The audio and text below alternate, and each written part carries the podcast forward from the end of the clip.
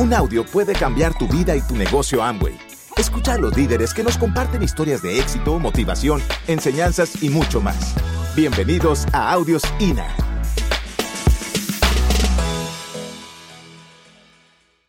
Bueno, muchachos, eh, la historia, eh, bueno, la historia, historia patria. Bueno, ella fue a Pensilvania. Pensilvania queda donde queda el último grito que dio. ¿Alguien es de Pensilvania aquí más?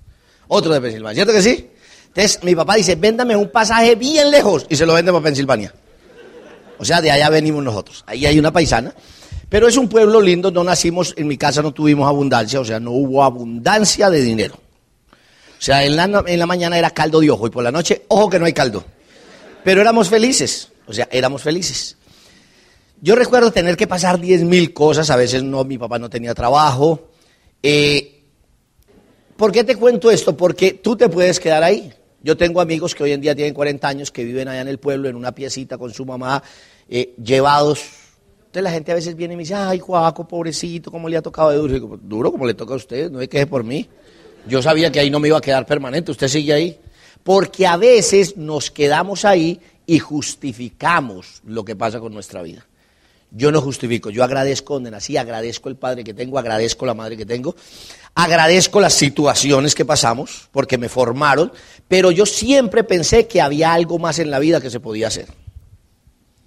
No pude estudiar, hoy en día deduzco que no estudié eh, una, una carrera superior porque no me dio la gana. Porque yo conozco mucha gente más pobre que yo que ha hecho una carrera. Mire que todo en la vida es que te pones en la cabeza, pero yo sí hice una promesa, que yo iba a ser alguien en la vida. Que iba a ser alguien en la vida. Entonces empecé a buscar opciones. Y yo soy lento, pero no bruto. Entonces, mira, yo saco bachillerato. ¿Qué le pueden ofrecer a uno de puesto con un bachillerato? El puesto más elegante lo ponen a uno mensajero. Eso le dan un supertítulo y le dan un sueldo chiquitico. ¿O no? Pregunta, tú como mensajero, ¿qué puedes conseguir en la vida? ¿Sobrevivir? Yo me lo pasé ahí un tiempo, no me decían mensajero, le ponen un nombre hasta lo más bonito, patinador. Entonces fui hice eso, o sea, ¿por qué te estoy contando esto? Porque todas esas cosas las viví y un día aparece la peluquería. Entonces, ¿por qué me meto a la peluquería? Porque viene un paradigma. El paradigma es de meterse a la peluquería. ¿Cómo se va a meter a la peluquería? Si la peluquería está, ta, ta, y todo lo que ustedes están pensando, que yo no voy a decir, ¿cierto que sí? Ahora, ¿por qué me metí a la peluquería? Porque yo llego y veo un amigo mío que es peluquero y en un día se gana lo que yo en ese tiempo me ganaba en un mes. Ahora yo te quiero preguntar esto. Yo estoy seguro que con la peluquería he ganado mucho que más profesional. O sea, estoy seguro que he ganado como muchos gerentes de marca de una multinacional siendo peluquero. Ahora, ¿por qué he ganado eso? Porque yo decidí ser el mejor peluquero. Porque yo conozco gente que se hace peluquera para sobrevivir o peluquero para sobrevivir. Entonces dice, no, no, yo me monté un saloncito y no tengo jefe. Y es el solo esclavo de él mismo. Yo nunca pensé así. Yo dije, yo quiero montar una cosa grande y quiero ser el mejor y quiero prepararme en lo mejor y cobrar lo mejor. Hay gente me dice, una vez me dice una clienta, ay, Juaco, ¿cuánto cobra usted por cortarme las punticas? Y le dije, 40 mil pesos. Y dijo, ay, tan fácil. Y yo saqué las tijeras y le dije, córtela a usted. Y me dijo, yo no soy capaz. Y ya me acordé porque cobro 40 mil, porque yo soy capaz de cobrar así. ¿Qué te estoy diciendo? ¿Y por qué te cuento este cuento? Porque esto es lo mismo. Porque aquí te dicen que tú te puedes ganar un día las cifras que tú quieras y vivir como quieres, pero a ti ¿Te va a caber en la cabeza o no te va a caber en la cabeza? Va a depender de qué? De tu autoestima, de lo que te hayan dicho y del deseo de superación que tengas. Cuando yo veo la peluquería, entra el paradigma en la cabeza. Si yo me meto a peluquero, ¿qué van a decir? ¿Cómo me van a mirar? Ahora, yo me meto. Yo quiero que tú aguantes la burla.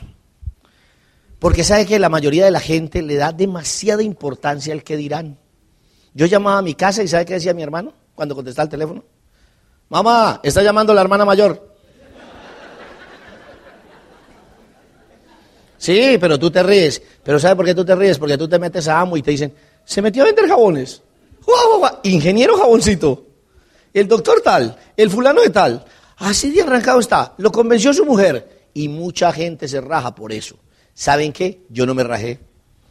Yo decidí ser el mejor peluquero. Entonces yo dije, ¿dónde enseñan la mejor peluquería? Y entonces alguien me dijo, no, no, eso para aprender una peluquería, eso no, no, uno ahí se mete y viendo a otro aprende. Y yo dije, viendo a otro, y si el otro es malo, o sea, yo voy a ser malo. Y dije, no, yo quiero alguien que me dé una buena técnica. Y entonces me fui y busqué la mejor academia que había. Yo me metí en la academia esa. No me preguntes al día de hoy cómo pagué los cursos, cómo pagué todo lo que me exigían. O sea, no me lo preguntes. Yo me imagino que por ahí me deben estar buscando para cobrarme porque algo debía haber quedado debiendo. Pero ¿sabes qué? Yo fui, aprendí y me hice el mejor. Y luego me contrataron. Y me dijeron que podía empezar a enseñarle a gente que llevaba 20 y 30 años haciendo peluquería. ¿Usted puede creer eso? Y yo siempre recuerdo, yo me acuerdo mucho de una costeña que me dijo un día, ajá, ¿y tú qué me vas a enseñar? Y yo me puse a pensar y dije, sí, ¿yo qué le voy a enseñar? Pero yo me acordé de algo que había aprendido cuando estudiaba. Me dijeron, uno aprende las cosas y tiene que tener tres habilidades para saber si las aprendió. Las tienes que escribir, las tienes que hablar y las tienes que hacer. Y yo dije, ok, no te voy a enseñar nada, pero quiero que me resuelvas esto. Este es un problema que yo tengo con el cabello.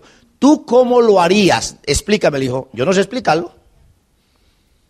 Le dije, ¿tú cómo me lo cuentas? Dijo, no, yo lo sé hacer. Y yo le dije, ok, entonces te voy a decir cómo se hace.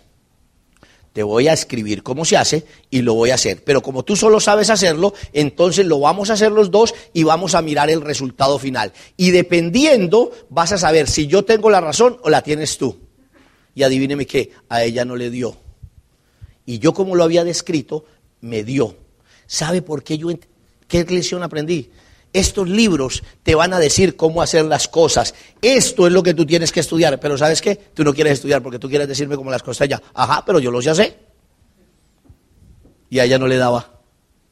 ¿Sabes qué pasó? La lección más brava que yo aprendí con esa mujer. Yo daba cursos como un mes y ese curso era el mismo. Y la mujer esta fue a ese curso y fue todo el mes al mismo curso. No la pude sacar.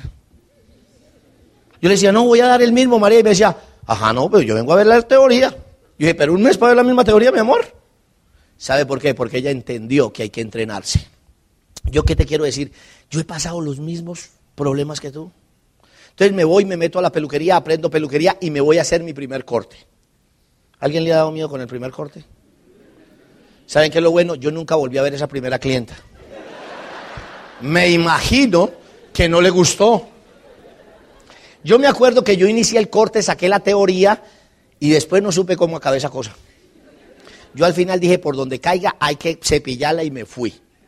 ¿Por qué te quiero decir esto? Porque con miedo y todo yo tuve que actuar. Y recuerdo un caso particular de una señora que iba a un peluquero muy prestigioso y yo le hice un trabajo y me hizo sentir tan mal me dijo que yo era una porquería, que ella no podía creer como un tipo como yo lo dejaban hacer peluquería y que ella nunca había visto un trabajo tan inmundo. Y tú sabes que eso me derrumbó. Pero yo me derrumbé en ese momento y yo dije algo. Mira lo que dije. Y todo lo que tú te digas en la vida es lo que va a triunfar. Yo ese día me juré a mí mismo. Me juré a mí mismo que iba a ser tan bueno, tan bueno, tan bueno, que me iban a tener que hacer antesala y me iban a pagar lo que me diera la gana. Hoy en día he podido cobrarle a una clienta 400 mil pesos por ese trabajo y me ha dicho que cuándo se lo vuelve a hacer. ¿Sabes por qué? Porque yo aprendí algo que dijeron en un libro que leí. Y ese libro decía, aprende algo, hazte fuerte, fuerte, fuerte y luego date a conocer. Y te aseguro que un día en la vida la gente va a tener que ir contigo. ¿Sabe qué? Elizabeth y yo entramos a este negocio y todo el mundo se rió. Y en la familia de nosotros se rieron. Mirá los dos nuevos millonarios de la familia. ¡Guau, guau, guau! Los diamantes. ¿Ustedes son qué? Nosotros le decíamos pa diamante. ¡Guau, guau, guau, guau, ¿Saben qué me da una risa? Ahorita llaman a la casa. ¿Y dónde están? En República Dominicana. ¿Y dónde están? En Nueva York. ¿Y dónde están? En tal parte. ¿Y dónde están? Y yo les digo, ¿y dónde están ustedes? En Cali todavía. ¿Saben qué? Porque el que ríe de último ríe mejor. Porque Elizabeth y yo sabíamos el final de la película. Porque Elizabeth y yo sabíamos que lo íbamos a hacer así el resto del mundo se riera. Yo te quiero preguntar esta tarde, ¿tú vas a dejar que los demás se ríen y se queden con esa última imagen? Yo le dije a Elizabeth, yo me muero antes de que ellos se queden con la razón. porque yo les voy a probar que vamos a ser diamantes. ¿Saben qué? Nadie te puede robar tus sueños. Tú fuiste hecho para que cumplas tus sueños. El problema es si tú te lo crees. Elisa le preguntó, ¿tú crees que este puede ser el mejor negocio del mundo? Yo estoy convencido el día de hoy que es el mejor negocio del mundo. Porque afuera hay demasiadas casas ganándose la plata y llevándose la plata de la gente y nunca lo comparten. Y este negocio te da la posibilidad de que tú ayudes a muchos y cumplas tus sueños. Pero ¿saben qué? Vuelve lo mismo, creencia. Así que nosotros no hemos hecho nada más que creer y trabajar. Yo recuerdo planes que he dado, gente que le he ido a contar el negocio. Yo tengo una anécdota espectacular. Oiga, esto le pasan unas cosas y te van a pasar. Y si no te han pasado es porque no estás haciendo el negocio.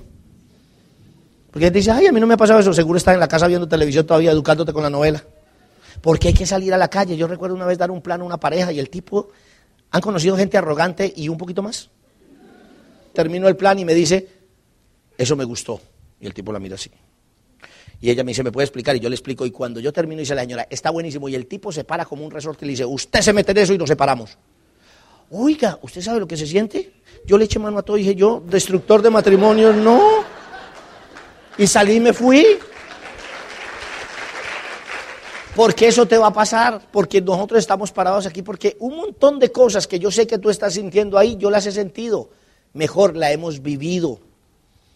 Elizabeth y yo hemos ido a un sitio donde la gente se ha burlado de nosotros parándose allá. Una vez estábamos ella y yo dando un plan y se paró una pareja y dijo, cuando sepan de qué estás hablando, volvemos. Delante de un grupo de gente. Dijimos, Elizabeth y yo, así de mal hablamos. Oiga, ese es el mensaje que estamos transmitiendo. ¿Saben por qué? Porque la gente necesita saber si tú estás comprometido porque esto es hacer amigos uno a uno, porque esto es conectar con alguien, porque hoy en día en nuestra organización no hay sino gente linda que conocemos, gente linda que conocemos en Pereira, en Armenia, en Zarzal, en La Paila.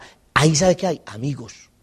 Y cuando un amigo entiende un negocio, se puede ir lejos. Yo te digo, lo que he aprendido en este negocio es a amigos y muéstrales dónde pueden llegar y muéstrales cómo pueden vivir y preocúpate por ellos y preocúpate genuinamente de que ellos progresen en su vida. Si no, no va a pasar nada. Yo que quiero preguntar, mira, tuvimos a mi padre y a mi madre tres meses en la casa. Mi papá se deprimió por estar quieto. Porque él tiene una huerta tiene una huerta como de dos cuadras, entonces el hombre se va y entonces coge la huerta y la limpia, o sea, le quita la maleza y siembra papa. Y luego recoge la papa y la que sobra se la regala a los vecinos. ¿Qué negocio el que hace mi papá, no? Pero ¿sabe qué me dice él? Me dice, la tierra da de comer y si tú tienes en abundancia, tiene que darle a los demás. Yo me pregunto, ¿cómo un padre que en la vida no ha tenido nada es capaz de dar a los demás? ¿Saben por qué? Porque ese es un principio, da lo que te falta. ¿Saben que a veces no damos ni siquiera una palabra de aliento? ¿Cuánta gente nosotros destruimos por un comentario? Llega un amigo a nuestra casa, voy a hacer el negocio de Amway, y usted con una mala actitud le rompe una vida a alguien. ¿Sabe qué he aprendido en este negocio? A tratar de guardar las palabras y de no robarle a nadie un sueño, porque puede ser que ese sueño se haga realidad. Y yo no quiero ser ese criminal en el sueño de alguien, porque a veces somos criminales en eso o no. ¿Sabe qué decía mi papá? Y yo digo que fue, esa enseñanza la aprendí. Imagínate que mi mamá no sabe leer ni escribir. ¿Tú te puedes imaginar eso? Y yo nunca me he explicado cómo mi mamá, sin saber leer ni escribir, me tomaba las tablas de multiplicar. Oiga, yo todavía estoy haciendo, yo digo, pero ¿cómo puede ser? Me sentaba ahí y me decía, a ver, empieza, mi hijo. Yo empezaba 2 por 2, 4 por 4, 8 por 5, 10, 2 por 6, 12. Decía, muy bien. Y yo, mamá, bien, muy bien. Muéstrame el cuaderno. Y yo, mamá, ve, aquí está, cómo se reproducen los protozoy, los soy. Y decía mi mamá, muy bien, muy bien.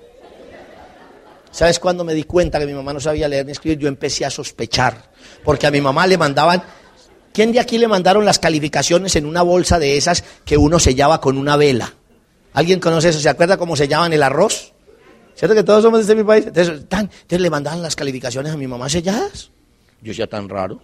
A las otras se las entregaban así, pero a mi mamá se las mandaban sellar. Entonces mi mamá las abría, ella iba y ponía una X, la ella le había dicho a la profesora. ¿Tú te imaginas ir a decirle a un profesor, yo no sé leer y tú mandando a tus hijos a la escuela? ¿Saben qué yo entendí con esa madre? Que esa madre toda la vida tuvo visión. Porque la visión no es del conocimiento. Yo conozco un montón de gente con conocimiento que tiene cero visión esa madre que no sabía leer ni escribir, sabía. ¿Y saben qué le decía a la gente? a mi papá y a mi mamá, vea, saque esos muchachos, vea, son grandotes y buenos y grandes, métalos a una finca, que siembren plátano, a que cojan yucas, a que no sé qué. Y mi mamá le decía, no señor, ellos van a ser alguien en la vida. Y yo decía, ¿cómo mi mamá no nos saca y nos mete en una finca? Yo me imagino a estas horas cortando caña. Debe ser duro eso, ¿no? Porque las veces que me tocó ir, oiga, eso era durísimo. Esa pelusa le pica a uno todo.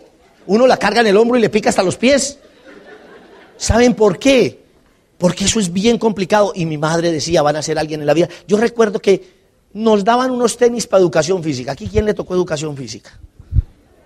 Oiga, esos tenis se los daban a unos blancos y tocaba llevar los blancos. Yo aprendí fórmulas para mantener los blancos. Uno los enjabonaba y los ponía al sereno. ¿Se acuerdan eso? Al otro día los enjuagaba y volvía y los enjabonaba y volvía y los ponía al sereno para que quedaran blanquitos. Uno llegaba a educación física, le daban una patada al balón y quedaban, decía uno, yo ya no quiero jugar fútbol. Yo aprendí a jugar fútbol porque no quería ensuciar los tenis blancos. La gente me dice, oye, Juaco, ¿usted por qué no compra Croydon? Digo, porque los odio, no me dieron sino Croydon. Y me tocaba mantenerlos blancos. Si tú vas a mi casa, te aseguro que puedes voltear la casa al revés y no encuentras unos Croydon. Yo les cogí bronca porque fue lo único que me dieron. ¿Por qué te cuento esto? Porque tú vas a hacer algo en la vida si algo te molesta.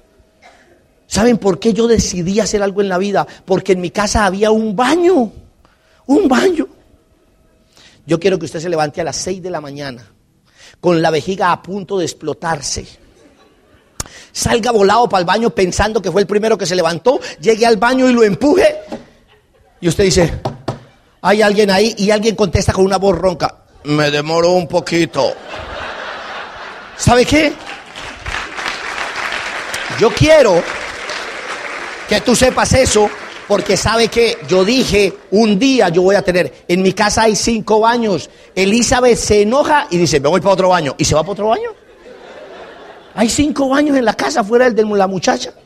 Y yo en mi casa no tenía sino un baño. Y yo dije, esto en la vida no puede ser, porque yo veo gente que tiene seis o siete baños. ¿Qué hacen ellos? ¿Y saben qué? Por eso tú vas a hacer algo, porque yo sé lo que es la pobreza. A mí la gente me dice, ay, Juaco, es que usted no sabe lo que es ser pobre. Digo, papito, que no sabes usted. Yo heredé. ¿Quién aquí heredó? Yo heredé de los primos. Siempre me tocaban unos desgraciados más grandes.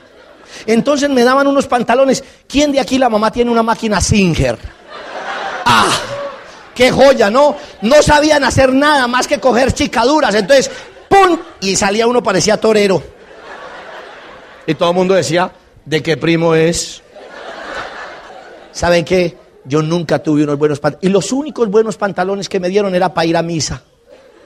Entonces uno iba a misa, bien bonito, oraba, salía y tan le quitaban a uno la ropa. Para el próximo domingo, mi hijo. Yo tuve zapatos que se acabaron enteritos. Yo los veía ahí y ya. Y cuando le quedaban estrechos le volaban la punta. Tan. Qué belleza, ¿no? Y la gente viene y me dice a mí, Juaco, es que usted como hoy en día vive en Ciudad Jardín y tiene camioneta y usted camina viajando el mundo, usted no sabe qué es la pobreza. Y digo, yo no, papito, yo no sé qué es la pobreza. Yo nací así, en cuna de oro. ¿Saben qué? Yo nací igual que tú. Pero yo dije que eso no iba a ser permanente en mi vida. Yo quisiera saber los baños. Mi mamá siempre me dijo que el agua fría era muy saludable. ¿Sabe por qué? Porque en mi pueblo hace como 12 grados de temperatura y en la casa había un tanque. La bañada era detrás del tanque con una totuma. Yo quiero que tú te vayas a Pensilvania, paisana, ¿cierto que sí? Te levantes a las 6 de la mañana y te pongan en calzoncillos al pie del tanque. Y la mamá dice, nos está cogiendo la tarde. Y luego le daba una aguapanelita caliente para devolverle el alma al cuerpo. ¿O no? ¿Sabe qué? Yo vivo en Cali y me baño con agua caliente. Me dice, mamá, mi hijo, usted se baña con agua caliente. Y dije, mamá, descubrí que es saludable. Descubrí que es saludable. Y Elizabeth, y me dice, no que no le gusta. No, a mí no me gustaba el agua fría. Caliente no era que no la conocía. No sabía que existía. Porque en la casa no había sino un tanque. ¿Saben qué? Yo sé qué le pasa a nuestros países. Yo vengo de donde tú vienes. Como tú te estás, yo estuve. Como tú me ves, tú vas a estar. La pregunta es cuándo vas a poner la acción. ¿Cuándo vas a decidir salir de ahí? ¿Cuándo tú vas a buscar una oportunidad? ¿Cuándo? ¿Saben qué? Eso es lo que pasa. Eso es lo que nosotros necesitamos. Yo encontré esta oportunidad. Yo no tenía otra. ¿Saben qué? Yo sé qué es lo que nos pasa, muchachos, pero nosotros decidimos y nos quedamos ahí. Hoy ese padre tiene 90 años. Ese padre estuvo en mi casa y esa madre, ¿saben qué? Muchas de las cosas se las pagué de cash, otras están alguien de aquí que tiene un corazón gigante, que él sabe quién es, me está ayudando con eso de la EPS. ¿Tú sabes lo que es una medicina prepagada? ¿Saben qué, Elisa y yo no tenemos medicina prepagada? Yo necesitaba una operación y me la hicieron en 15 días. Mi madre necesita una operación y lleva tres meses bregando. ¿Sabe por qué? Porque mi papá nunca cotizó para una pensión, nunca cotizó para un trabajo. ¿Saben qué? Porque cuando tenemos 20 o 30 años pensamos que la vejez nunca va a llegar. ¿Saben por qué hice este negocio? Por sacar a esta mujer de trabajar, porque yo la vi trabajar conmigo 14 o 18 horas. Yo la vi gritar del dolor en una espalda maquillando gente. Y ella hoy en día dice, no, yo voy a la peluquería, va y se sienta, ella maneja las cuentas. ¿Qué mejor que manejar las cuentas o no? Yo digo, chéverísimo. ¿Saben por qué? Porque ella todo el tiempo trabajó al lado mío para levantar algo y no teníamos nada, porque terminábamos un año y no había ni siquiera con qué cambiar un carro que era religioso. O sea, tenemos un carro clásico, uno no les dice viejo, uno dice, yo tengo un clásico. Lo que pasa es que en el clásico no puede ir a ninguna parte. Señores, yo sé que todos aquí podemos cambiar nuestra vida, pero depende de nosotros. Podemos cambiar Colombia, podemos cambiar nuestros pueblos, podemos cambiar nuestras vidas, pero tenemos que hacerlo. Así que hoy los invito a que tienen una oportunidad, péguense, edúquense, péguense con ese equipo de apoyo, hagan equipo y transformen su vida, porque estoy seguro que yo quiero escuchar un día tu historia, porque yo sé que tu historia es una historia espectacular. Deme el placer con Elizabeth de estar un día sentados ahí escuchando su historia.